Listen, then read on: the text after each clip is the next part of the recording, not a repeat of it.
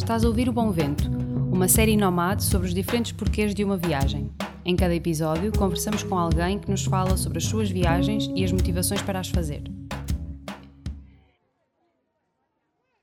Depois de ter feito as primeiras missões, uh, sim, sinto uma urgência diferente. Sinto que viajar é, é só um meio de eu chegar às pessoas. E acho que essa é a maneira que para mim faz sentido conhecer o mundo, sei lá, através das dores do mundo, de alguma maneira. Este é o terceiro episódio com a Ana Paula Cruz, médica humanitária desde 2015. A sua primeira missão foi em Moçambique e desde aí nunca mais parou. Tem estado sobretudo em campos de refugiados. Em 2016, no campo de Lesbos, na Grécia. Em 2017, num campo de refugiados congoleses, com quase 14 mil pessoas. Em 2018, no Bangladesh, no maior campo de refugiados do mundo, onde estão um milhão de Rohingyas, uma minoria muçulmana em fuga do Myanmar. Em 2019, regressou a Moçambique para apoio após o ciclone e esteve também no Mediterrâneo Central a fazer resgate no mar. Com a primeira ação humanitária, a responsabilidade pelo que acontece no mundo e a vontade de fazer parte da solução ditaram as constantes partidas da Ana. Eu cresci num meio pequeno em que o conceito de mundo também era limitado, a verdade é essa. Mas à medida que fui crescendo, e se calhar já mais até na faculdade, uh, acho que me fui despertando para coisas a acontecer no mundo e coisas erradas em que eu me sentia responsável e que, uh, que me sentia responsável de ser parte da solução e não do problema e de, de ser ponte entre esses sítios que parecem tão distantes, mas que, que fazem parte do mesmo mundo, não é? E fui-me tornando assim muito mais consciente. Uh, também fui investigando mais e estudando o mundo de alguma maneira. Por isso, sim, acho que aconteceu muito nos primeiros anos da faculdade e depois acabou por se concretizar na primeira missão e a partir daí tem sido muito difícil parar e pousar a mochila. Para a Ana, a viagem não é turismo, é um veículo para chegar às pessoas e para conhecer o mundo, não através de imagens de postais, mas sim através das realidades mais duras. Já na faculdade viajei algumas vezes e fiz Erasmus em Itália e quando estive em Itália viajei por muitos sítios na Europa Central. Depois de ter feito as primeiras missões, uh, sim, sinto uma urgência diferente, sinto que viajar é, é só um meio de eu chegar às pessoas, é só um meio de eu chegar perto delas, não é a viagem em si. Uh, acho que é só uma desculpa para eu me aproximar. Às vezes sinto que se calhar estou a perder o lado bonito do mundo e que não tenho interesse nenhum em visitar sítios só porque são bonitos ou porque fazem-nos sentir coisas. Uh, e as pessoas acham muito estranho eu não viajar por turismo necessariamente. Uh, e às vezes penso que não estou a perder nada, sei lá, o encanto que o mundo tem, mas a verdade é que tenho a sorte de, nesses sítios, sei lá, se calhar nos sítios mais difíceis onde já estive e onde vi morrer muita gente e vi coisas horríveis a acontecer, também vi os portos, sei lá, o Porto Sol mais bonito, vi as, as linhas de costa mais bonitas, as praias mais bonitas, uh, as paisagens que, sei lá, ficamos assim colados ao vidro e não conseguimos desligar, ou não sei, tive a sorte de nesses sítios todos também encontrar essa beleza, mas não é por ela que viajo, acho que não é essa beleza que me faz viajar, acho que é esse encontro necessário com as pessoas e essa, sei lá, intenção de as curar das coisas que lhes doem. Sim, acho que, e acho que essa é a maneira que para mim faz sentido conhecer o mundo, sei lá, através das dores do mundo, de alguma maneira, não sei bem, ainda estou a tentar descobrir. Acho que não conheço países, acho que conheço pessoas desses países, acho que me faz, faz muito sentido, para já, pelo menos. A possibilidade de viajar, seja para que contexto, é por si só um privilégio. Se é injusto que assim seja, o mínimo a fazer é usá-lo da forma justa para auxiliar e dar voz a quem não o tem. Sim, olha, essa coisa do privilégio é assim uma coisa que me inquieta muito, principalmente porque a maioria das vezes eu viajo para sítios de uma maneira completamente segura e todas as outras pessoas que lá estão, quando eu chego, tiveram de passar por coisas horríveis até lá chegar, não é? Se acontecer alguma coisa nestes sítios, eu sou a primeira a conseguir fugir e tenho um avião para me devolver a casa uh, e nenhum deles consegue fugir desses sítios, uh, nem nenhum deles tem este privilégio e isso é, é muito é muito difícil. Uh, acho que no início me sentia muito, era uma coisa que me doía muito, eu sentir-me tão privilegiada. por outro lado, acho que o melhor uso desse privilégio é usá-lo direcionando a quem não tem e cuidando de quem não tem e lutar para que eles o tenham lutar por passagens seguras, lutar para, pela proteção destas pessoas, para que os direitos humanos sejam salvaguardados em qualquer sítio do mundo, em qualquer pessoa. Uh, por isso, sim, acho que temos uma responsabilidade enorme pelo privilégio que temos, mas esse, esse acho que há um momento da nossa vida em que esse privilégio não é uma coisa que nos faça sentir bem, eh, não é uma coisa que nós nos sentimos aliviados porque somos privilegiados, mas que nos faz sentir que há uma justiça gigante no mundo. E acho que sim, precisamos de sentir isso para estarmos disponíveis para aproximar mais o mundo e para ceder, se calhar, em alguns privilégios para que as outras pessoas sejam igualmente privilegiadas ou pelo menos fazer essa luta para que isso aconteça.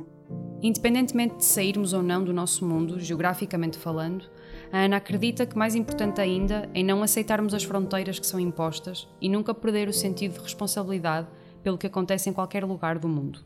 Toda a gente tem que pôr uma mochila e ir para estes sítios onde acontecem coisas horríveis, países de conflito, países fronteiriços, campos de refugiados, mas o que não pode acontecer é que as pessoas por não sentirem que são chamadas a estar nesse sítio, não sintam que o que acontece lá é responsabilidade delas. Porque é, mesmo que eu não sinta que tenha de estar lá, mesmo que eu sinta que a minha missão é cá, no sítio onde eu trabalho, com a minha família, o que está acontecendo no mundo continua a ser responsabilidade minha, eh, esta responsabilidade tem de ser de todos. E acho que isso falha muito. Nós, acho que há aqui a nossa empatia uh, embate nos limites da nossa fronteira e volta para trás. E muito dificilmente passa esses limites, e à medida que nos afastamos, a empatia é cada vez menor e a nossa capacidade de sentir a dor do outro vai diminuindo. Por isso, mais do que nós uh, precisarmos de muito apoio humanitário e muitos humanitários e muitos voluntários, nós, vão, essas pessoas vão ser sempre a minoria. Por isso, nós temos de trabalhar a maioria para que, para que sinta responsável e para que sinta que,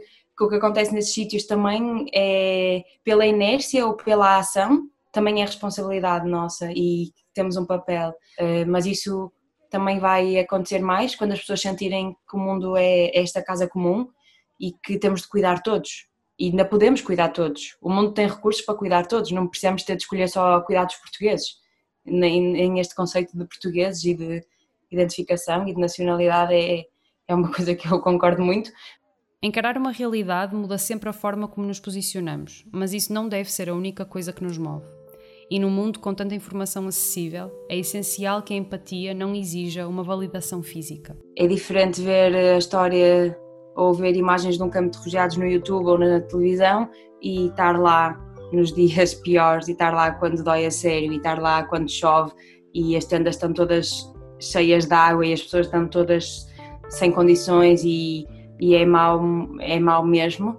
Acho que é diferente, uh, sentimos de maneira diferente, temos uma empatia diferente por outro lado, sinto que eh, não podemos estar dependentes de estar nestes contextos para que a nossa vida mude ou para que a maneira como vemos este tipo de coisas mude ou para que sejamos mais empáticos ou para que sejamos mais solidários, porque não são os meus olhos que a tornam reais e não sou eu uh, não sou eu que vou lá validar nada, não sou eu, são eles, são essas pessoas que vivem lá que têm de falar e, e que têm de ser ouvidas, uh, porque o que acontece é isso, nós sentimos que só o que nós vemos é que é real, não temos de ver sempre, não temos de ver para crer, uh, não validamos, não vamos lá confirmar, uh, mas sentindo e estando lá, claro que vai ser, vai ter um impacto diferente, claro que sim, e nós temos essa responsabilidade também quando estamos nesses sítios, não é? Temos a responsabilidade de, dos nossos olhos que os viram e nós temos de garantir que o mundo os vê mesmo que, não presencialmente, mesmo que não ao vivo, mas ter a certeza que o mundo os vê. Por isso, sim, são assim duas coisas que eu acho que têm que acontecer e que uma não, não invalida a outra, mas são as duas mesmo muito, muito importantes, ou seja, somos transformados quando estamos nos contextos, mas os contextos são reais mesmo que nós não estejamos lá para ver. Estar fora da nossa zona de conforto exige uma readaptação há um desenvolvimento pessoal da nossa resiliência e da nossa capacidade de resposta. E para a Ana, o mesmo acontece quando voltamos, para nos depararmos com o mundo de sempre depois de termos vivido num tão diferente. E vamos ter, descobrindo capacidades em nós que não tínhamos e que não sabíamos que tínhamos, uh, e há muita coisa que cresce, uma delas é essa resiliência, essa capacidade de, de lidar, de sobreviver. Eu acho que é muito importante nós mantermos a capacidade de sentir e de doer, mesmo sabendo que amanhã vai doer outra vez muito e que vamos passar outra vez por coisas muito difíceis, mas manter esta capacidade de doer e manter esta capacidade de, doer, mas depois sobreviver na mesma a isso, ou seja, estar preparado para o dia seguinte outra vez e ter essa força, essa resiliência também é mesmo muito importante e é um trabalho de, de uma maturidade emocional que vai crescendo também. Uh, e depois também somos confrontados com o regresso, não é? Regressamos a um mundo ocidental, a um mundo onde sai água da torneira, onde as pessoas têm acesso à medicação, onde temos luz, temos luxos e a luz, a luz é um deles. Há muita coisa que percebemos que, que não são essenciais e que são dispensáveis, mas que estamos muito focadas nelas e a nossa vida também está muito dependente dessas coisas.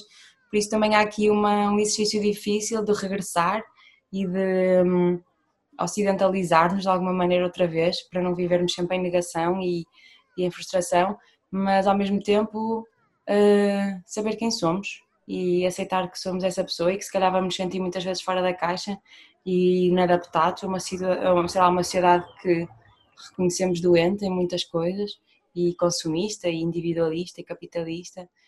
Não é raro ouvirmos histórias de pessoas que viram nas viagens uma forma de se autoconhecerem, acima de tudo. Para a Ana, isso não é o que a move, mas é um efeito colateral dos bons. Sou uma pessoa completamente diferente hoje do que era antes da minha primeira missão em 2015, sem dúvida. E é, este processo de autoconhecimento também é mesmo, mesmo bonito. Uh, sinto que é um efeito secundário das coisas que via, das coisas que faço e das missões humanitárias e destas viagens.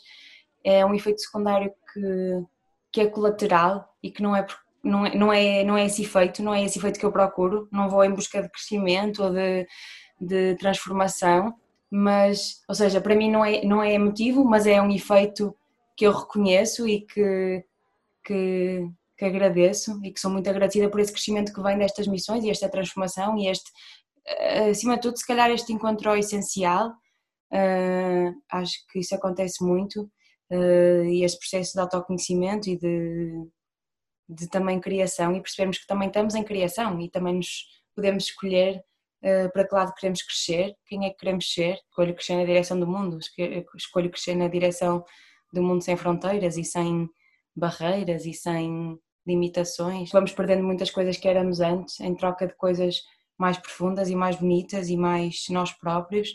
Uh, por isso, sim, é um efeito secundário uh, dos bons e bonito. Ficamos por aqui no terceiro episódio do Bom Vento com Ana Paula Cruz. Esperamos por vocês no quarto episódio desta série Nomad sobre os diferentes porquês de uma viagem.